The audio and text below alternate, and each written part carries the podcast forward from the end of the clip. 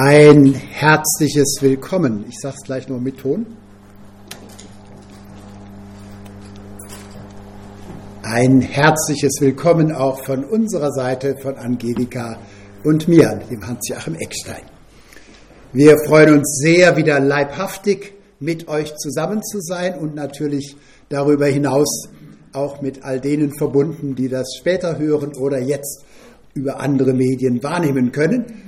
Aber es ist schon so, es ist in den letzten anderthalb Jahren immer ein besonderes Geschenk, wenn man nicht nur in Mikrofone spricht und vor Studiowänden steht, sondern wenn man wieder merkt, dass man leibhaftig zusammen ist.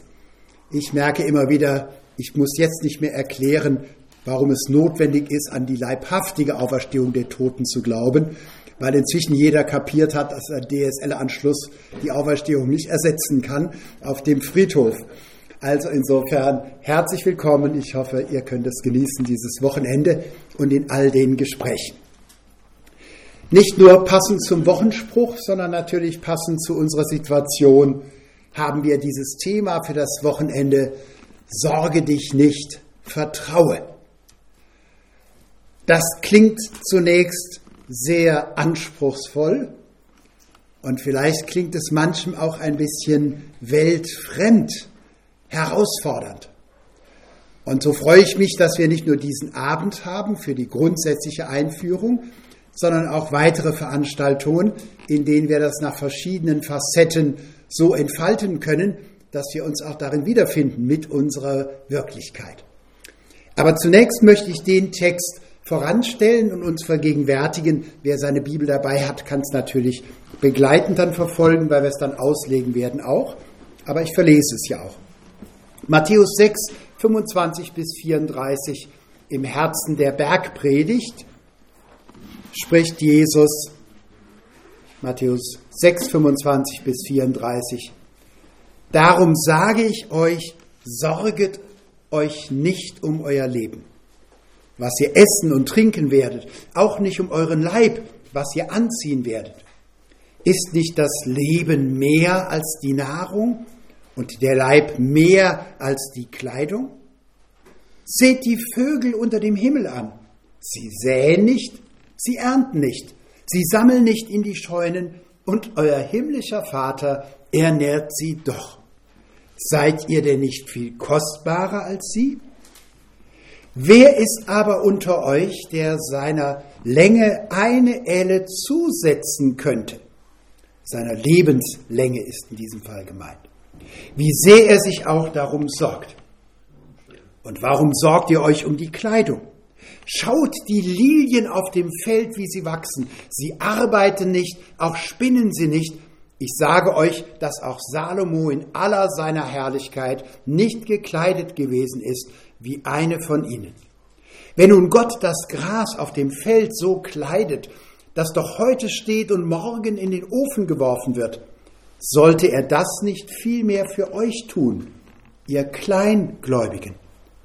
Darum sollt ihr nicht sorgen und sagen, was werden wir essen, was werden wir trinken, womit werden wir uns kleiden.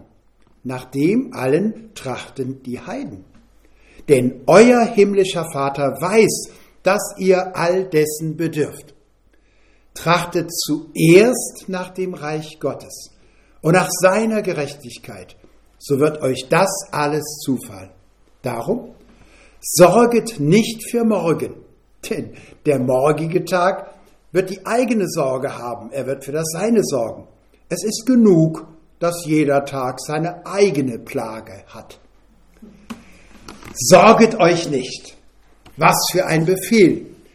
Haben wir denn eigentlich die Herrschaft über unsere Gedanken? Können wir uns zwingen, uns nicht zu sorgen?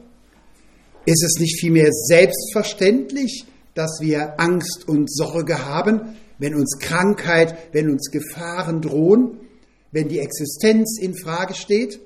Oder auch nur, wenn wir an Schwellen stehen, an Übergängen stehen, wenn Vertrautes plötzlich in Frage steht, wir uns auf Neues einstellen müssen, ist es da nicht selbstverständlich, dass wir uns sorgen? Doch Jesus setzt ja die Selbstverständlichkeit und die Menschlichkeit unseres Sorgens gerade voraus. Das heißt, in der Verkündigung Jesu, wie überhaupt in der Bibel, im Alten Testament, in den Psalmen, werden Sorgen, Ängste, ja sogar Wut nicht einfach weggewischt, sie werden ernst genommen, sie werden vor Gott gebracht.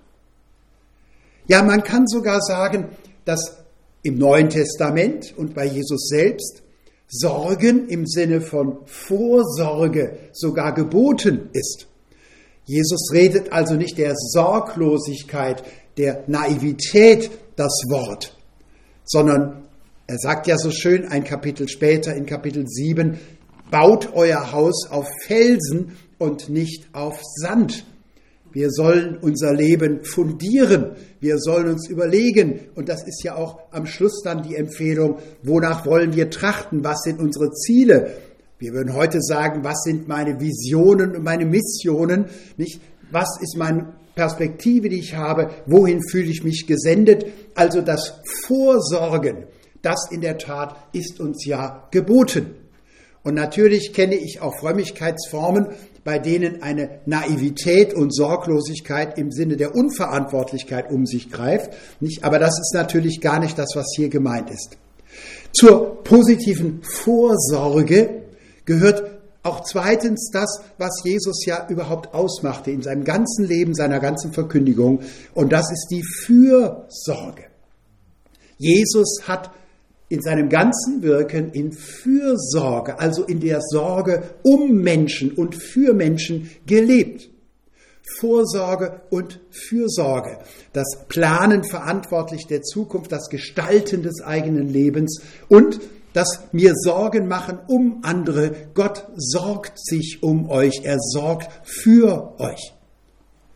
Aber wenn wir beides bedenken, dass es eine notwendige und gute Vorsorge gibt, im Gegensatz zu Unverantwortlichkeit und Leichtsinn. Und dass es natürlich die Fürsorge sein soll für andere Menschen. Kommen wir doch alle nicht umhin, zuzugeben, es gibt Sorgen, die für nichts gut sind und die wohl erklärbar sind, weil eben jemand ernsthaft krank ist, weil ich existenziell bedroht bin, weil ich nicht weiß, wie es morgen weitergeht. Sie sind erklärbar, aber sie machen es nicht besser vernünftig über etwas nachzudenken, zu sagen, was mache ich jetzt mit dieser beängstigenden Veränderung, das ist ja das eine. Aber kennen wir es nicht alle, dass plötzlich die Sorgen Herrschaft über mich gewinnen, dass ich den Gedankengewittern ausgeliefert bin und dann nachts nicht mehr schlafen kann und dadurch meine Gedanken ja nicht klarer werden, meine Pläne nicht logischer werden, sondern irgendwann einmal sorge ich nicht mehr bewusst und willentlich und erwachsen, sondern ich bin nur noch besorgt. Ich werde getrieben und gepeinigt von meinen Ängsten und Sorgen. Jesus sagt ja bei dem Abschied von den Jüngern in Johannes 16, 33 so schön, in der Welt habt ihr Tlipsis. Dieses griechische Wort beinhaltet alles. Ihr habt Enge, ihr habt Bedrängnis, ihr habt Beklemmung, ihr habt Angst, ihr habt Sorgen. All dies ist drin in diesem einen Wort. Und das ist in dieser Welt typisch, das kommt vor und das trifft uns. Aber, so fährt er fort, seid getrost, ich habe die Welt überwunden.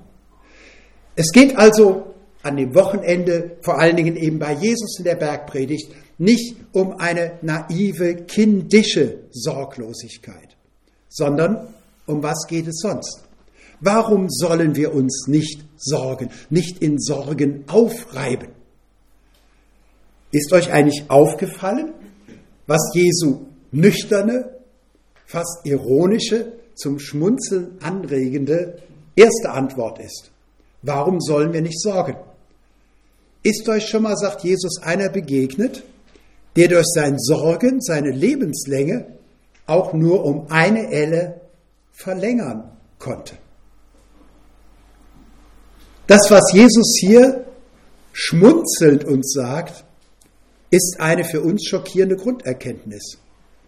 Wir werden in der Sorge, in der Angst, in Krisen des Verlustes, in Krisen der Vergänglichkeit, in Krisen des Versagens, vielleicht auch einfach nur in der Krise der Veränderung einer Lebenssituation, des Übergangs von Berufstätigkeit in die Pension oder Rente oder auch eben von zu Hause dann ins Studium, nicht am Anfang des Lebens. Wir werden dort irritiert, weil wir einen Kontrollverlust erleiden. Wir leben so, als könnten wir alles kontrollieren. Und wenn wir merken, etwas gerät außer Kontrolle, unserer Kontrolle, dann reagieren wir mit Angst, mit Sorge und Verängstigung. Für den Alltag ist es natürlich vollkommen notwendig, für die Routine des Lebens notwendig, mit dieser Vorstellung zu leben, ja, ich kann alles kontrollieren. So fahren wir Auto, so gehen wir über die Straße, so beginnen wir den Tag, so gehen wir ins Büro. Das heißt, wir könnten ja gar nicht leben, müssten wir jedes Mal uns neu überlegen, was genau kann jetzt passieren, was genau machen wir jetzt, nicht? Und wann immer wir mal woanders schlafen, nicht? Äh, wann immer wir mal in anderen Zuständen sind, in anderen Umständen sind, merken wir plötzlich, wie umständlich ein Leben ist, das nicht alles aus Routine kontrolliert. Also es ist ja schon richtig, dass wir diese Illusion haben und dass wir aus Gewohnheit mit Kontrolle alles beherrschen. In Wahrheit aber gilt das ja nicht für unser Leben selbst für unsere Psyche, für unsere Seele, unser Leben. Im Griechischen bei Jesus ist das ein Wort. Nicht unser Leben ist mehr als Essen und Trinken und Kleidung. Es ist unsere Psyche, unsere Seele. Und für uns ist Seele ja äh, Leben nochmal in einem umfassenderen Sinne, das innere Leben nämlich und die innere Identität. Wir verfügen nicht über unser Leben. Das ist eine irritierende Feststellung. Ich erinnere mich an ein Gespräch mit einer älteren Dame, äh, die schwer krank war und auf das Sterben zuging. Es war dann noch offen, wie lange zieht sie es hin, aber es war schon klar, sie kommt nicht mehr zurück in ihre alte Situation, in die Selbstständigkeit. Und sie war immer wieder auch müde und dann nicht so bewusst mit den Dingen, die sie hatte. Und plötzlich mittendrin hat sie einen Satz gesagt, man weiß das ganze Leben, dass man sterblich ist. Aber wenn es kommt, ist man überrascht. Wir wissen es von Anfang an, dass wir sterblich sind, aber werden wir damit konfrontiert, dann wird uns bewusst, eigentlich habe ich so gelebt, als würden wir immer leben, als hätte das gar kein Ende. Nicht? Äh, so richten wir unser Leben ein. Und es ist äh, so interessant, äh, wie man ja äh, Kleider kauft und Renovierungen macht. Und in unserer Nachbarschaft wird äh, gerade wieder mächtig renoviert und die ältesten Rentner nicht investieren in die langfristigsten äh, Renovierungen ihrer Häuser, obwohl wahrscheinlich der nächste Besitzer das ganze Ding einfach platt macht und stellt ein Mietshaus hin. Äh, also irgendwie wir planen und tun so, als ging das unbegrenzt weiter. Und insofern ist das, was wir erfahren bei Veränderungen in Krisen, ist eben die Erschütterung unserer Illusion. In Wahrheit ist unser Leben unverfügbar. Dass wir heute Morgen aufgewacht sind, dass unser Herz noch geschlagen hat, dass wir keinen Unfall hatten auf der Fahrt hierher. Alles das sind gar keine Selbstverständlichkeiten. Und wir können verantwortlich Auto fahren, nur wenn ein Idiot plötzlich querschießt äh, und wir können es nicht beeinflussen, dann haben wir keinen Einfluss drauf. Äh, nicht, dass unser Herz noch schlägt heute Morgen, nicht, das habe ich ja nicht befohlen, nicht, und als, wir waren schon einen Tag vorher da, welches Privileg, nicht, als die äh, Glocken äh, oben im Kloster um sieben Uhr geschlagen haben, nicht, und wir wussten, jetzt sind wir wieder zu Hause, nämlich in der Klostermühle, nicht, mit äh, dem wunderschönen äh, Glockengeläut am Anfang, und wir sind aufgestanden, ja, dass wir das können, ist ein Geschenk. Nicht, dass wir alle Glieder noch haben, all das ist ein Geschenk, ist Unverfügbarkeit. Und insofern ist das, was uns zunächst als Erschrecken begegnet, eine Erinnerung an die Grundlagen unserer Existenz.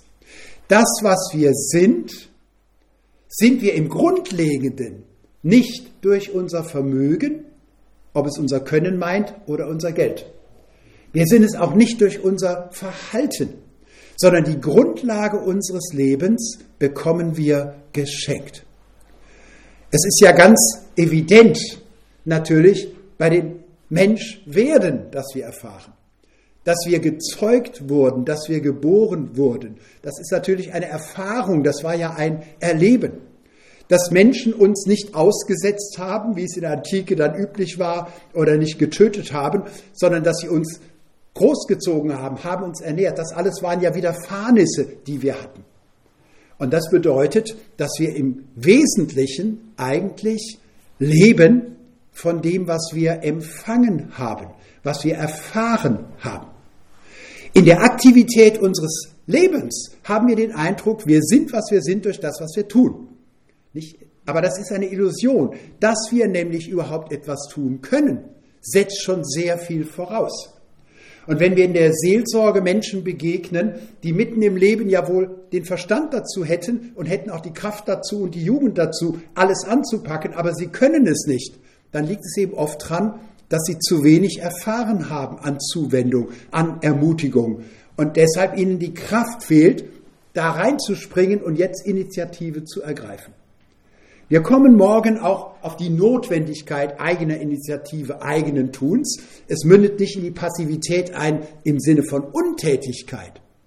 Aber die Grundlage unseres Lebens ist Passivität im Sinne von Empfangen. Wir sind Empfangende. Und dies sind wir näher hin jetzt nach dem Verständnis der Bibel und wie es Jesus hier betont und entfaltet. Wir sind Empfangende grundlegend aus Beziehung und in Beziehung. Als ich eben unsere Geburt ansprach, unser Großwerden, da war es schon klar, es sind ja Menschen, es sind Personen, von denen wir gezeugt und geboren wurden. Es sind Personen, von denen wir ermutigt und erzogen wurden. Es sind auch heute noch Personen, die wir brauchen, um Mut zu haben. Und wenn in dieser Krise etwas eine überraschende Erfahrung war, dass nicht etwa nur die Alten plötzlich dann darunter litten, eben den Kontakt nicht mehr zu haben. Da hätte jeder vorher gedacht, na gut, das ist klar bei den Alten. Sondern es waren die, die mitten im Leben stehen, die plötzlich gelähmt waren. Seid ehrlich, ging es euch nicht allen so? Ihr hattet so viel mehr Zeit als sonst. Aber habt ihr all die Zeit so viel konstruktiver, kreativer, erfüllter und glücklicher genutzt? Ich begegne immer wieder Menschen, die sagen, wenn ich die Zeit angucke, die ich gespart habe in der Zeit und dann angucke, was ich in der Zeit gemacht habe, dann sage ich, warum habe ich nicht mehr Wanderungen gemacht und Sport gemacht? Warum habe ich nicht mehr kreativ gemacht? Äh, warum? Nun, es fehlte uns in der Zeit die lebendige Beziehung. Nicht? Das heißt also, um lebendig zu sein, brauchen wir Beziehung nicht nur am Ende und am Anfang unseres Lebens, sondern unser ganzes Leben. Wir leben aus Beziehungen. Und das ist natürlich jetzt der Punkt, den Jesus anspricht. Er spricht ja hier von der grundlegenden Beziehung, nämlich von der Beziehung Gottes zu uns. Wobei in der Bibel und bei Jesus ja keine Konkurrenz ist zwischen der Gottesbeziehung und der zwischenmenschlichen Beziehung, sondern beides steht in Korrelation, im Verhältnis zueinander. Nicht in der Begegnung des menschgewordenen Gottessohnes, Jesus, erkennen wir ja erst Gott. Und wenn er nicht gesprochen hätte und wäre er nicht erschienen, dann könnten wir Gott abstrakt ja gar nicht denken. Es gehört beides zusammen. Und das Faszinierende ist, dass Gott in den Blick kommt als der himmlische Vater und als der treue Schöpfer. Jesus illustriert das, indem er auf die Schöpfung hinweist. Und mir ist wichtig deutlich zu machen, dass er sagt, die Vögel unter dem Himmel und die Lilien auf dem Feld werden betrachtet. Aber er sagt nicht einfach nur, schaut in die Natur. Wir werden hier nicht belehrt und getröstet mit Blick auf die Natur. Die Natur ohne Gott, ohne den Schöpfer, die kann auch brutal sein. Und auch das haben wir ja in Deutschland erlebt, nicht wie Wasser plötzlich eine Gewalt haben kann. Tiere können miteinander brutal sein, von Menschen wollen wir gar nicht reden. Nein, er sagt nicht, wir leben in einer heilen Welt. Das ist das Letzte, was Jesus voraussetzt. Aber wir können in dieser Schöpfung den Schöpfer erkennen. Und so sehr wir in der Wirklichkeit angefochten sein mögen, vergänglich sein mögen, so ahnen wir doch in der Schönheit der Schöpfung, wie groß Gott sein muss.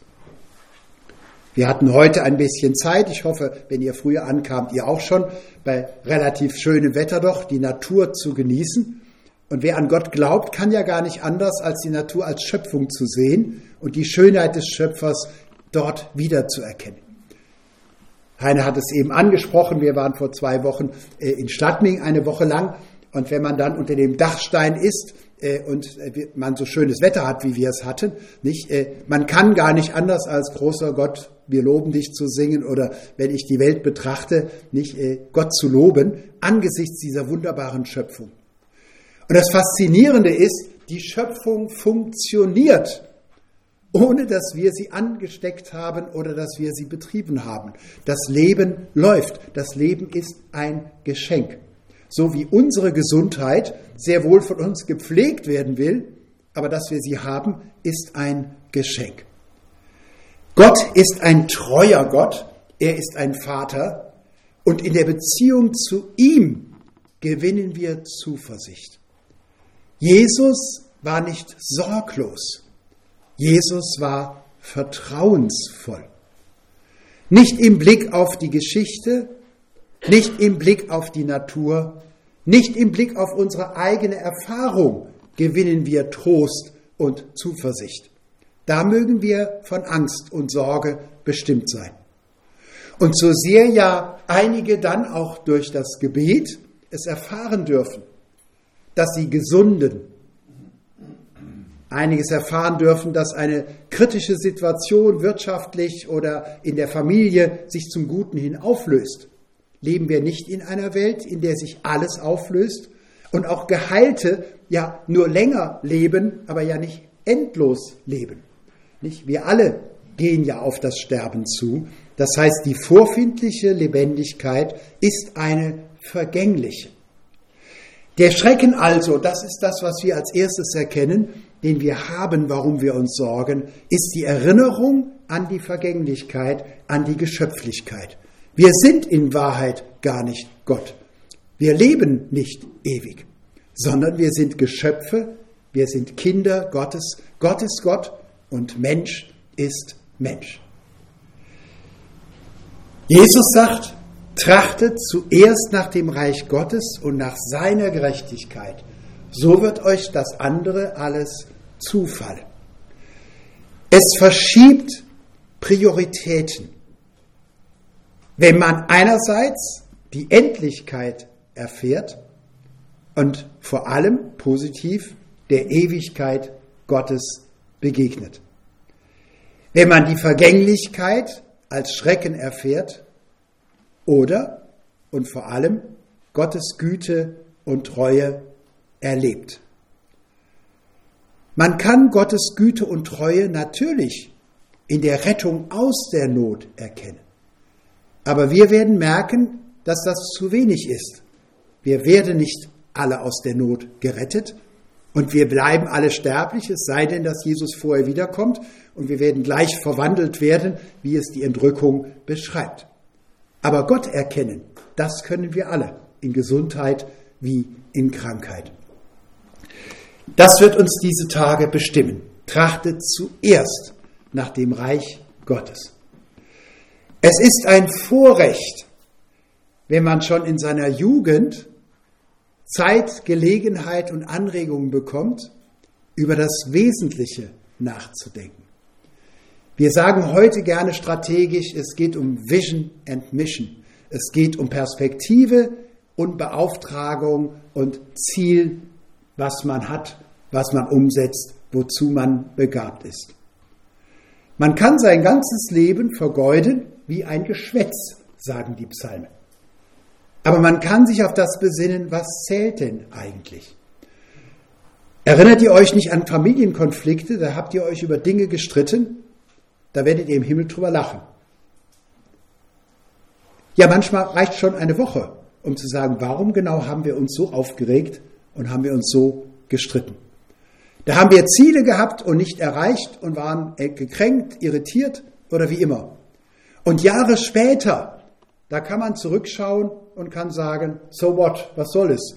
Nicht, es war doch gar nicht wichtig. Das heißt, schon innerhalb unseres Lebens merken wir, in der Retrospektive, im Rückblick, wird so vieles gleichgültig, wird so vieles klein. Das Faszinierende ist, dass in der Gottesbegegnung im Vertrauen zu Christus, wenn wir uns um seine Herrschaft der Liebe, der Gerechtigkeit und des Friedens bemühen und Sie als Ziel haben, eine Veränderung unserer Prioritäten erfahren. Ich finde es immer wieder faszinierend, Menschen zu begegnen, die einen Einschnitt haben in ihrer oberflächlichen Biografie. Durch was auch immer, ob beruflich, gesundheitlich, ob in Beziehung. Es kann ja auch einfach ganz positiv sein. Nicht? Es müssen ja nicht immer nur die Krisen sein, äh, dass sie eine Zeit hatten, wo sie Zeit hatten nachzudenken und so ein Wochenende soll ja immer wieder auch Anlass geben. Nicht, dass wir uns rausnehmen aus dem Alltag und einmal nachdenken, was will ich eigentlich, was ist mein Auftrag, was sind meine Werte, was sind meine Prioritäten. Und wie sie dann anschließend Dinge sortieren und völlig anders sehen. Trachtet am ersten nach dem Reich Gottes. Das ist keine Beschränkung.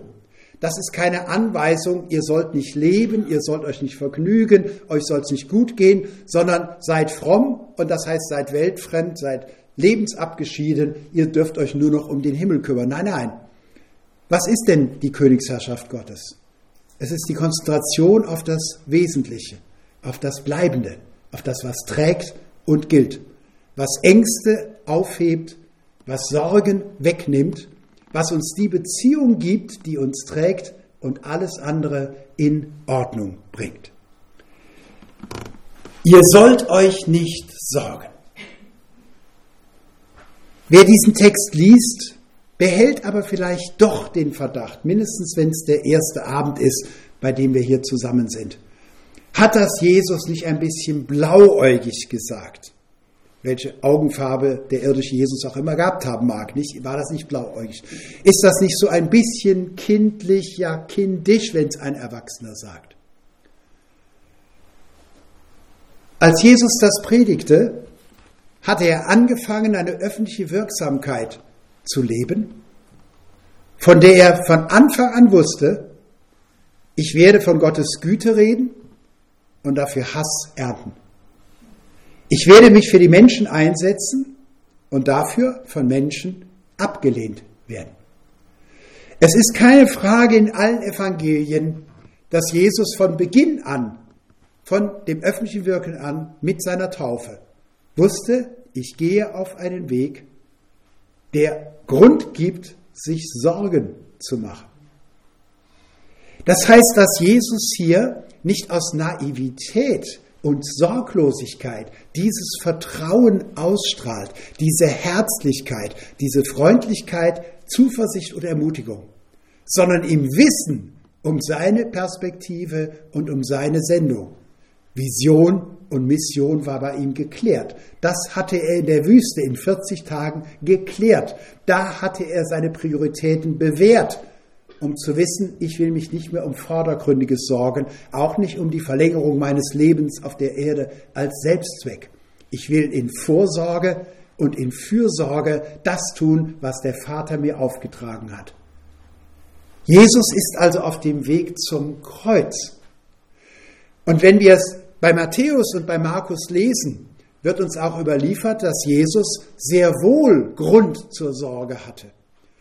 Dass er am Kreuz hing und dort in seinem Leiden, dass er für uns gelitten hat, eben aus dieser Fürsorge für uns. So ist ja das Bekenntnis im Neuen Testament. Dass er dort brüllte, mein Gott, mein Gott, warum hast du mich verlassen? Der Bergprediger Jesus ist der bald darauf gekreuzigte Jesus. Aus Kindischkeit, aus Naivität, fröhlich und zuversichtlich zu sein, das ist keine Kunst, aber für uns als Erwachsene ja auch kein Vorbild. Wir leben nicht in einer heilen Welt. Wir leben in einer angefochtenen, zerstörten Welt. Und selbst der Hinweis auf die Schöpfung ist ja gleichzeitig wieder gefährdet durch die Gefährdung der Natur durch Menschen. Aber Jesus hat diese Zuversicht. Wodurch? Er hat sie durch seine Beziehung zum Vater. Sich de, der Endlichkeit bewusst zu werden, ist ein sehr nüchternes Geschäft. Jeden Morgen aufzustehen und zu sagen, Memento Mori, gedenke daran, dass du stirbst, das mag in einer Mönchszelle eine raue Männerkur sein, aber das ist ja nicht eine Vision für unser Leben. Nein, Es ist der Blick auf den himmlischen ewigen Vater, auf das ewige Reich, das uns weit überragt oder an dem wir teilhaben werden, wenn wir hier gar nicht mehr leben werden, das eine kindliche Zuversicht und ein Vertrauen schenkt. Vertrauen ist die Kunst, sich selbst zu verlassen. In seinen Sorgen, in seinen Ängsten. Sich selber loszulassen. Sich nicht von den Sorgen beherrschen zu lassen, sondern sie bei Gott abzulegen. Und wir haben ja eben schon das Wort aus dem 1. Petrus 5,7 als Wochenspruch gehört. Das ist eine glückliche Fügung, haben wir auch dann wahrgenommen. Nicht alle eure Sorgen werft auf ihn. Und dieses Bild ist so schön, weil das Werfen ja auch dieses Weggeben, das Notwendige und das Nachdrückliche deutlich macht.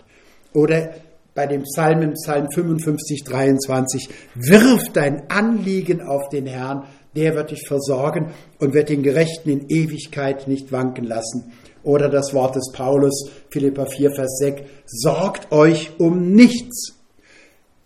Damit meint er nicht, denkt nicht dran, plant nicht vor, wir haben es schon gesagt, Fürsorge, Vorsorge, ja. Lasst euch in Sorgen nicht aufreiben. So ist bei Jesus es eigentlich zu übersetzen, me merem nate, lasst euch in Sorge nicht aufreiben sondern in allen Dingen lasst eure Bitten in Gebet und Flehen mit Danksagung vor Gott kund werden. Mit Danksagung nicht, weil wir einfach über Gott verfügen und sagen, ich bedanke mich schon mal, dann bringe ich Gott in Verlegenheit, sondern mit Danksagung wegen dieser Perspektive. Einst bekleidet er euch neu, haben wir in dem Lied eben gehört. Einst wird er uns ein Mahl bereiten. Und dann werden wir das sehen, was wir jetzt glauben. Und dafür danken wir. Das gibt eine Freiheit, bei Gott zu klagen. Mein Gott, mein Gott, warum hast du mich verlassen? Das gibt die Freiheit, Gott konkret zu bitten. Herr, du siehst meine Sorgen. Willst du sie mir nicht wegnehmen? Du siehst den Menschen, um den ich mich fürsorglich sorge. Willst du ihm nicht helfen in seiner schlimmen Krankheit? Und zugleich aber, Herr, ich danke, dass ich es bei dir weiß, dass ich es dir geben kann, dass du Gott bist und nicht ist. Es ist die Demut des Vertrauens. Ich traue es dir zu, dass du es richtig machst. Wäre das Kreuz Jesu das Letzte, was wir von Jesus wüssten, dann könnten wir sagen, hier hat ein sterblicher Mensch das Beste aus der Sterblichkeit gemacht. Denn was hilft es einem Sterblichen, wenn er den Tod jeden Tag schon in Sorge antizipiert? Dann wäre es ja besser, dass er sorglos lebt und dann überrascht ihn der Tod mit 80. Das ist ja dann noch früh genug. Das ist aber nicht die christliche Hoffnung. Wir sind nicht in der Philosophie, die darüber nachdenkt, wie kann man die Sterblichkeit am lockersten überwinden, indem ich sie verachte oder indem ich mich durch Fressen und Saufen einfach ohnmächtig mache. Nicht, wie gehe ich mit Vergänglichkeit um? Nein, unser Zentrum ist natürlich die Botschaft, Christus ist gestorben und auferstanden. Das Vertrauen, das Jesus in seinen himmlischen Vater hatte.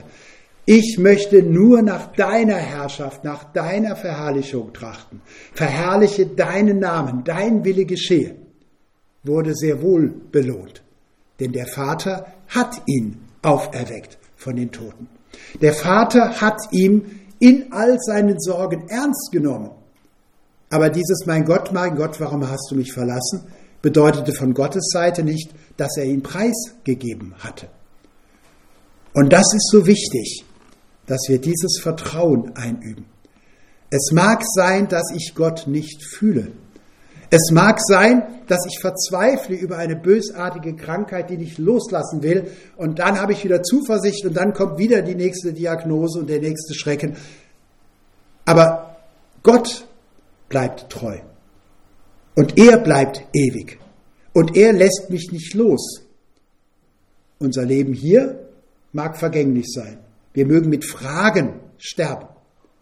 Wir werden aber mit der einen Antwort Gottes auferweckt werden, dass er treu ist und dass wir deshalb uns ganz an ihn halten dürfen.